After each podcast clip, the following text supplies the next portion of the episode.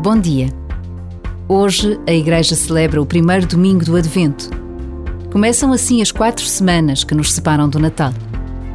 As grandes festas da vida cristã, o Natal e a Páscoa, têm esta marca muito própria, a de ter um tempo de preparação. Semanas que permitem que o coração e a nossa vida agitada do dia a dia se vão preparando para algo maior do que nós.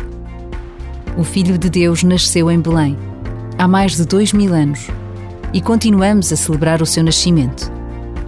Por vezes, basta a pausa de um minuto para nos recordarmos da essência do Natal.